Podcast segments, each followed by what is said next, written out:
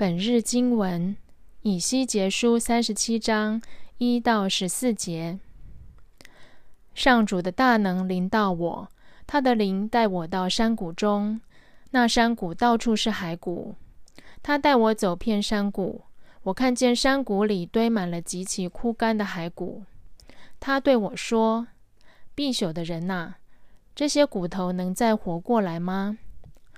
我回答：“至高的上主啊！”只有你才知道。他说：“要向这些骸骨说预言，告诉枯骨要听上主的话，要告诉他们，我至高的上主对他们说：我要吹一口气进你们里面，使你们再活过来。我要使你们生筋长肉，包上一层皮。我要吹一口气进你们里面。”使你们再活过来，这样你们就知道我是上主。于是我遵照上主的命令说预言。正说的时候，我听见了瑟瑟的声音，一阵骚动，骸骨彼此连接起来。我看的时候，骸骨开始生筋长肉，包上一层皮，但是躯体没有气息。上主对我说：“必朽的人呐，你要向风说预言，告诉他，至高的上主这样说：从四面八方吹来，吹进这些躯体，使他们活过来。”于是，我遵照上主的命令说预言，气进入躯体，躯体就活过来，站立起来。他们的数目多得足够编成军队。上主对我说：“必朽的人呐，以色列人正像这些尸体，他们认为自己非常枯干，没有希望，没有前途。所以我要向我的子民以色列说预言，告诉他们：我至高的上主这样说：我要打开你们的坟墓，把你们带出来，领你们回到以色列本土。”我打开你们的坟墓，领你们出来以后，你们就知道我是上主。我要把我的气息吹进你们里面，使你们再活过来，让你们住在自己的土地上。这样，你们就知道我是上主。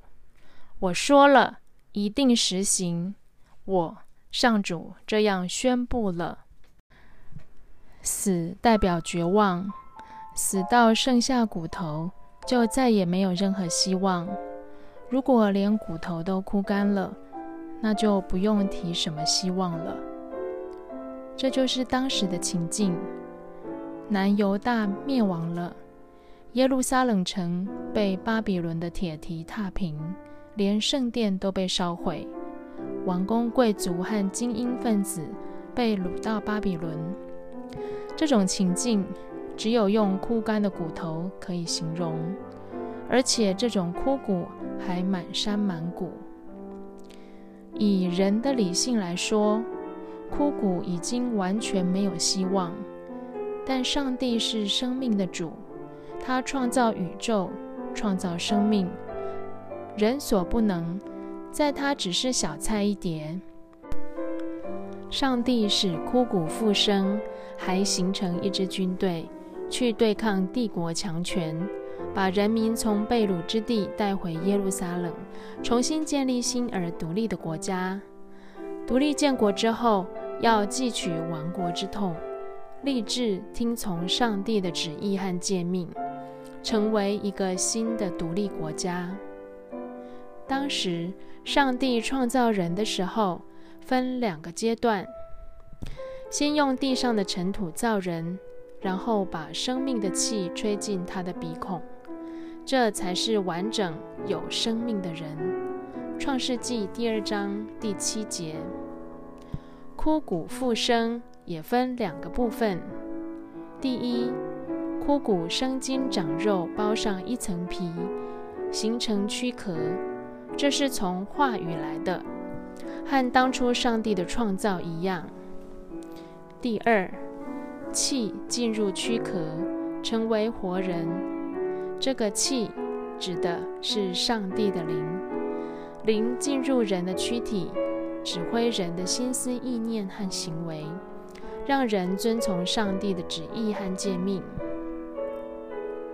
所以，上帝的话语、旨意和诫命，以及人愿意照着上帝的灵的引导来思考、行动，这让枯骨复生，从死的绝望变成复活的希望。朋友们，复活节就要到了，我们愿意让上帝的话语和灵。成为我们生命的主宰吗？